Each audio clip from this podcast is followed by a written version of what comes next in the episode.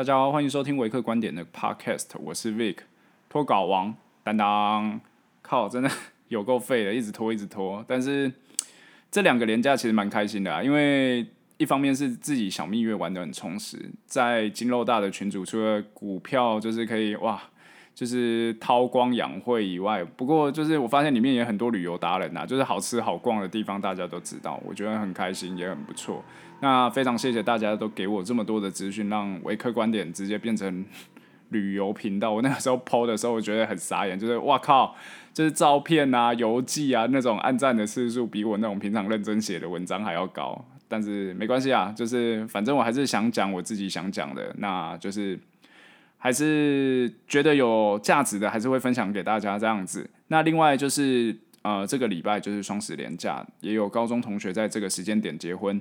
那我的连假就直接被这个婚礼卡住了，但是还是很开心啦，还是很开心，就是也祝他们幸福啦。那我今天想来聊一下，就是对于川普病情的看法，也顺便科普一下冷知识。川普在确诊后第三天出院，这个真的是创纪录了吧？三啊、三天就直接出院，然后他女儿直接帮他拍了一个超级英雄式电影的那种影片。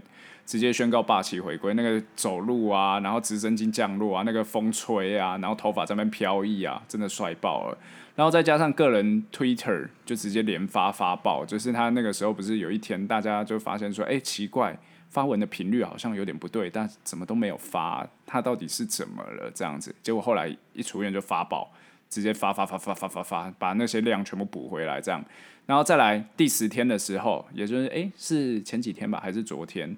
就是第十天直接宣布康复，让我就是一度觉得靠北啊，你是不是唬烂全世界？这个真的太扯，就是一个老灰啊，然后就是这样子，就是好像没事一样就确诊，然后就是真的有点像是他之前所讲，这只是小小感冒啊，怎么样的？但是啊，就是看到他身体健康出院，然后人又没什么事，还是要恭喜他。毕竟他也是属于武汉肺炎的高死亡率族群啊，因为就是老嘛，老年人，然后又就是又比较就是像是三高的患者这样子。那在这边的话，我们想就是比较想聊一下他的用药啊，因为我觉得很特别，他是用了 Regeneron 的那个 antibody cocktail 啊 cocktail 的疗法，那就是他们讲叫做抗体鸡尾酒疗法。那在第二天的时候，就是那个时候，我其实 FB 也有发文。其实我那个时候其实有点不看好他的病情啊，因为其实照理来讲啦，一般来讲，我们说就是这种疾病啊，如果压不住的话，通常才会再加药，把它就是在啊、呃，等于说再来缓解他的症状，或者是抑制他的病毒量这样子。那在第二天的时候，医师就直接在就是决定说，后续治疗的话，他要使用五天的疗程的。瑞德西韦也是瑞啊 Remdesivir 就是瑞德西韦，就是那个 Gilead 吉利德药厂他们的那个之前第一个解药的那个，就是第一个治疗武汉肺炎的药物啦，这样子。那 Regeneron 这个鸡尾酒疗法，是使用他们公司自己的抗体搭配，就是患者康复，就是那种康复患者身上分离出来的抗体，他们两个同时。注射进入病患体内，所以说这两种合在一起的话，他们就把它叫做鸡尾酒疗法了。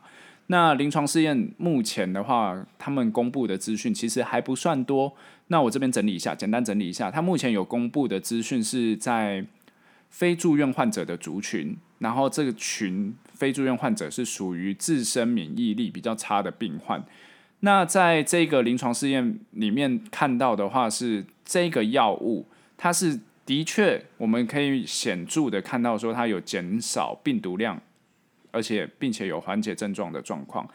对比于对照组的症状缓解速度，它其实是就是治疗组比上对照组的话是六天对上十二天，等于说接受这个药物治疗，就是这个鸡尾酒药物治疗的话，其实他们缓解的时间的话，跟没有吃药的人就差了一倍的时间。但是啊，其实。我相信大家很好奇的是，靠，奇怪，这个为什么这种药物可以直接这样子相加使用？会不会有什么问题？那药物相加是不是就有加成的效果呢？其实，就是这边的话，就是有点像是呃冷知识啦。我这边想说跟大家科普一下，药物的服用啊，往往不是像数学那么单纯，就是那种就是一加一就等于二那种。因为你只要进到人体的话，很多东西都会变得不一样。一加一不会是等于一，有可能大于一，也有可能小于一，甚至是意想不到，你可能会变成是负的，就是有毒性这样子。那这种状况的话，我们把它叫做 drug-drug interaction，不是那个就是兄弟像那个爪爪，不是，就是药物交互作用，中文是叫做药物交交互作用。所以在用药的同时啊，其实大家还是要好好看一下，就是药盒里面会有一个药品说明书，也就是药盒内我们叫做其实那个啊中文翻的我觉得蛮奇妙，叫做仿单呐。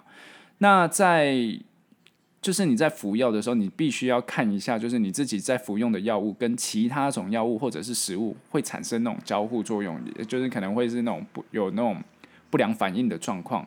那这个也是服药的人自己该注意的地方。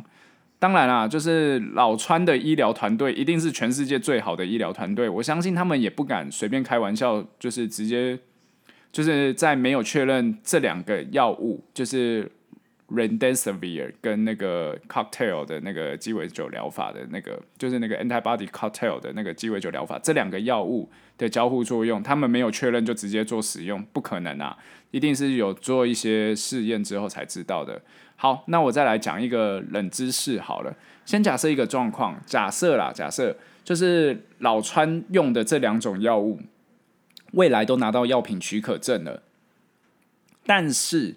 未来有人想要用老川这种疗法，会遇到什么样的状况呢？因为药品许可证上面刊载的疾病治疗的类别，会针对当初临床试验设计的病人去做规范它的使用范围。那目前的话，其实我们在临床试验的部分的话，其实没有看到这两种药物合并使用的临床试验。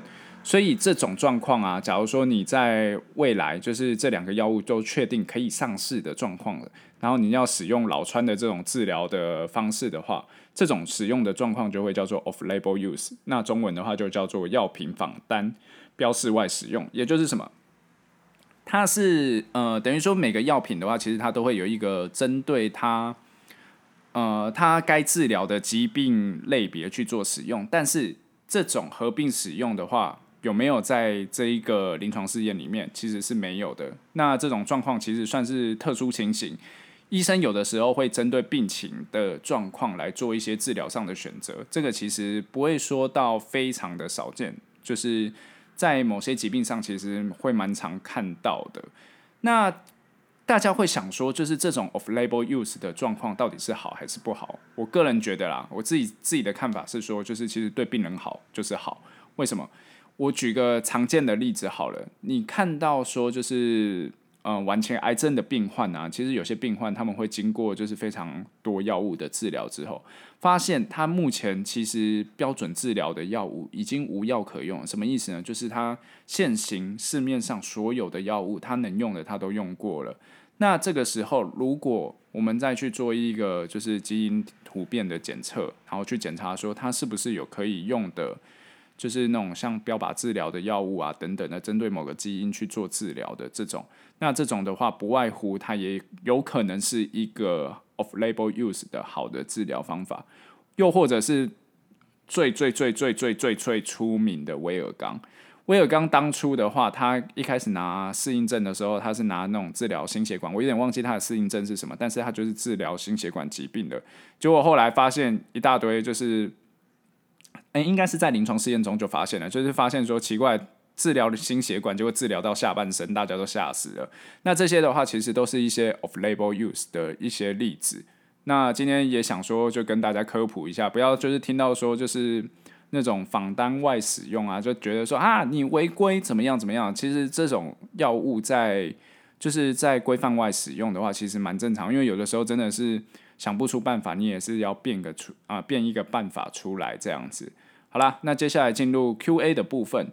那我发现就是 Podcast 的问题啊，好像都转来 FB 了。那我也觉得还不错，因为就是我直接回的话也比较，嗯，比较及时吧。那如果你有真的有想要问题，直接听我口述回答的话，我也欢迎你直接在 Podcast 的留言。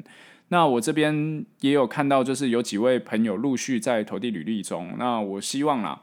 就是自己小小的力量可以帮助到大家。我就在这边就挑几个就是我觉得有趣的问题，那出来跟大家分享。那首先是第一位，第一位的话，他是在那个，就是他是在那个 Telegram 直接私讯我。那他是说，就是 Victor 你好，我是你的粉丝，每次都会在 Podcast 关注你有没有更新。这个靠，真的超心虚。也知道你蛮常拖稿的，好，谢谢你，谢谢你的体谅。那他说，但比起拖稿，更希望您能好好休息，好节目才能走得长久。谢谢，我会继续加油。毕竟热血笨蛋是容易受伤的，哈哈哈。呃，好啦，好，那他说我最近也遇到了一些烦恼，不知道能不能向你请教一下。小弟我从高职读夜校，也半工半读，读到大学夜校毕业，到去年毕业出社会到现在，今年也要二十六岁了。一直以来都是读商科，然后高职高职是国贸，然后大学是会计，但始终觉得自己。不是一个喜欢待在办公室的人，也蛮多人说我适合当业务，可能还算会聊天，也对蛮多事情感兴趣的。因为这样的话，他觉得自己没有很专精的领域。好，没关系，这个我们后面再谈。他说，健身、运动、摄影、阅读各类书籍，甚至男女流行时尚，都是平常持续会做的事。很喜欢学习这件事情。是啊、是期许自己能一年比一年好的那种。诶，那还很，我觉得还不错啊。就是至少我目前看到，我觉得呃，就是可能学历会比较输人一点，感觉起来吗？我不确定。但是就是我觉得目前看起来，我觉得没有什么太差，或者是怎么样。那他说现在的工作是豪宅保全夜班，年薪大概是好，这个先不透露好了。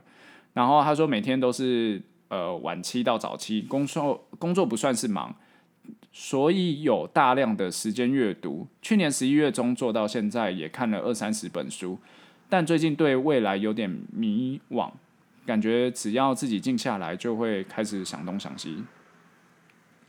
那他说最后就是不晓得能不能请教你，就是药材或者是医学业务相关讯息，有没有适合吃苦也懂得？哇，这个真的。哇，这个看来真的我快流泪了，也学得到东西。就是他说有没有适合吃苦也学得到东西，薪资也高的好去处。因为本身不是这个科系相关出身的，也和其他听众一样担心自己不适任。顺便也想请问，业务薪水的中位数落在哪个区间？高薪又是多高呢？好。这边的话，就是我有一些讯息，呃，有一些资讯，我其实已经在就是私讯的部分。我已经回他了。那我这边的话，其实我也想要跟你分享一下啦，我自己的看法。因为其实，呃，我不知道我有没有在，我记得应该是没有在节目上提过啦。因为我自己其实成长过程也是蛮，呃，蛮匪类的。就是因为其实我国中我念的是流氓学校，然后就是真的是。真的是就是那种会包计程车去跟人家打架的那种，然后就是从从北打到呃，可能就是新北啊之类的等等的那种。那就是在呃高中真的是好家在，好家在就是呃可能就是有读稍微摸一点书啦，真的好家在就让我摸到了一个公立高中。那后来才转性，然后就是像是我之前的班导师的话，也觉得说就是 我真的是一个传奇啊，就是从一个。就是转变很大这样子，那大学跟研究所其实也都不会像是你想象中的那么顺遂，因为我其实我出社会的时候也大概跟你这个年纪差不多，因为就是啊、可能玩又玩太凶了，玩到就是岩壁啊怎么样，其实这种状况都是有的。那这个部分的话，我会觉得说，就是你自己现在，我觉得你现在知道自己的，就是你等于说你现在只是没有一个想要。走的方向吗？我觉得有点像是这样，就是因为我看很多很多的描述，你都是说别人说怎么样怎么样怎么样的。那我觉得说你可以自己趁这个时间好好想一想，就是你有没有什么样的专业，或者是你有没有什么样的技能是想要去发展的。这个我觉得是你可以去想一想的东西，因为。不一定是只有业务这一块是可以去做的，我觉得有很多事情是可以去做，尤其是现在网络资源这么发达，很多事情就是自学起来就是蛮多都可以在网络上搜寻资源，然后自学，然后也是都有一掌呃一展长才的。举例来讲，就是我之前讲的，像那个 Alan Walker，他根本不是科班出身啊，那他在 DJ 呃就是在那种电音界里面，还不是就是下下叫这样子，一首歌就红遍半边天这样子。那我会觉得啦，就是我直接回答到，就是你说就是。就是药学或者是医学相关业务的这个讯息，不知道有没有适合吃苦或者是学得到东西，那薪资也高的好去处，我会建议啦。因为你现在的话，你现在的话，我会觉得说，就是一开始你要直接进入外商的话，因为我觉得你的背景，老实讲，这个真的比较现实。Sorry，我必须要老实讲，就是说，因为第一个你没有，嗯，没有一个研究所的学历。这个我觉得会比较吃亏一点点，就是因为你毕竟不是相关科系的，然后没有研究所学历的话，会吃亏一点点，但是不会差距到很大，因为人格特质这件事情的话是可以弥补的。那再来第二件事情的话，我会建议啦，我会建议你会先从代理商或者是台厂开始，如果你真的想要进入医学或者是药厂或者是医材。这块领域的话，我会建议你从代理商或者是台厂开始，就是等于说你不要一开始就设定目标是直接进入外商，因为这样子的话，你就是有点像是一步一脚印啊。你等于说你想看看嘛，你跨领域你怎么可能一开始你就想要打趴人家这样子？那所以说你一开始的话，一定是先从就是比较初阶的，你先进来，然后进来摸熟这个产业。摸熟之后，可能给自己个一年到两年的时间摸熟之后，你再去跳去原厂。那个你有资历再跳去原厂的话，就是外商啦，这非常轻松啦。就是你只要有资历，然后就是业绩又不错的话，你要就是转职的话，其实很快。那你说就是有没有适合吃苦也学得到东西，薪资也高的好去处？那我这边的话，我会直接推荐啊，你直接去那个去投医疗器材吧，直接去投投医疗器材吧。医疗器材的话，基本上要跟刀。就是你，假如说你的耗材是需要跟刀的话，那你会有跟刀费。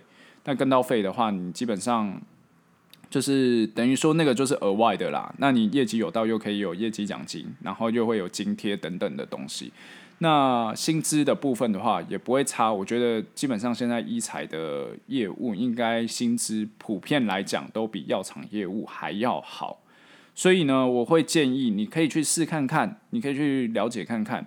那医材的领域的话，我知道大宗的啦，大宗就是像是，呃，可能股材，股材的话基本上超红海的那个真的蛮辛苦的。那我直接丢一个目标给你，好，你之后最呃最希望最希望就是你之后能够努力的方向的话，就是之后有机会的话，你就进去美敦力吧。美敦力的待遇基本上非常非常的不错。那这边的话是我以上给你的一些建议啦。我希望说就是你自己自己虽然说就是没有很专精的领域，其实你跟我一样啦。我自己其实我也没有很专精的领域，但是就是样样摸。那样样摸，你只要摸到有一个有兴趣的，你就去深入研究吧。那你深入研究之后，你自己就会发现说什么事情做起来是快乐的，那个就比较重要。这样子，好。再来第二位，第二位的话是在 FB 上面的。那 FB 上面的我来看一下，FB 上面的话，其实因为蛮多位就是都有密切在联系啊，我觉得很不错。那就是他们，因为就是真的太多了，就是我觉得有点多到我蛮意外的，但是我还是很开心呐。就是我希望我自己的东西能够帮到大家这样子。那有一位是说，就是他现在。呃，好，因为他也是有写了一些，就是有写了一些他自己的那个，有写他自己的一些个人资料。那我简简化一下这个问题，就是他说他最近是他是大四的学生，最近有在准备研究所的考试，但是一直没有一个动力可以促使他认真准备考试。那目前确定毕业后不会想要往学界发展，那应该会。进入业界医材或者是药厂工作，那请问一下 Vic，呃，Vic 你有什么建议呢？谢谢你。那我这边的话，其实我给他的建议的话，其实你要先厘清自己考研究所的动机，因为考研究所的动机这件事情只有你自己知道啊。那你自己呃动机都抓不清楚，就是啊，我不知道，我只是想为了考去考，或者是说我只是想要 delay delay，就是进入社会的话，这些我觉得也都是你的动机啊，没有错，这个也都是。但是你要想一下，就是这一段时间就好两年好了，两年结束之后，那你呢？你要怎么做呢？或者是说你只是想要延长让自己思考的时间吗？这也是一个做法。那我自己分享一下我当初考研究考研究所的动机。我当初考研究所的动机，其实我只是想要拿一个文凭，就是有点像是让我是有一个跳板，可以去跳往比现在更好的生活，有机会去啊、有机会去拿到一个更好的门票，比较像是这种，比较像是这种想法了。所以我在准备的过程中的话，其实。因为我当时也是一个公立大学，我觉得还 OK，所以我准备起来其实没有到很认真，但是就是主要是以达到目标为主就是了。所以我觉得我给你的建议的话，会是说，就是你先了解了自己的自己的动机之后，那你去想一下，那如果真的真的都不知道自己想要的是什么的话，那我就建议啦，你就直接找一份，就是找一间。科系是你有兴趣的，你去念看看吧。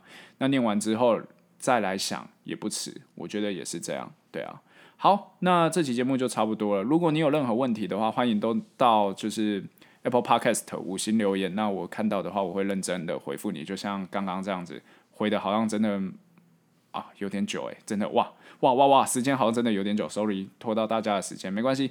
那再来呃，如果你有。就是你真的想要得到立即性的文字回应的话，也欢迎你直接到 FB 直接私讯我。那我脱稿的状况的话，就是因为我其实因为我不是正本业就直接做这个嘛，因为我自己本业还有就是正职的部分。那我这边的话，我还在调试啦。我希望还是可以回到之前是一个礼拜两集这样子。那也希望就是可以帮到大家，那尽一点自己的心力这样子。好。那就先这样子喽。那这期节目就是先到这边，拜拜。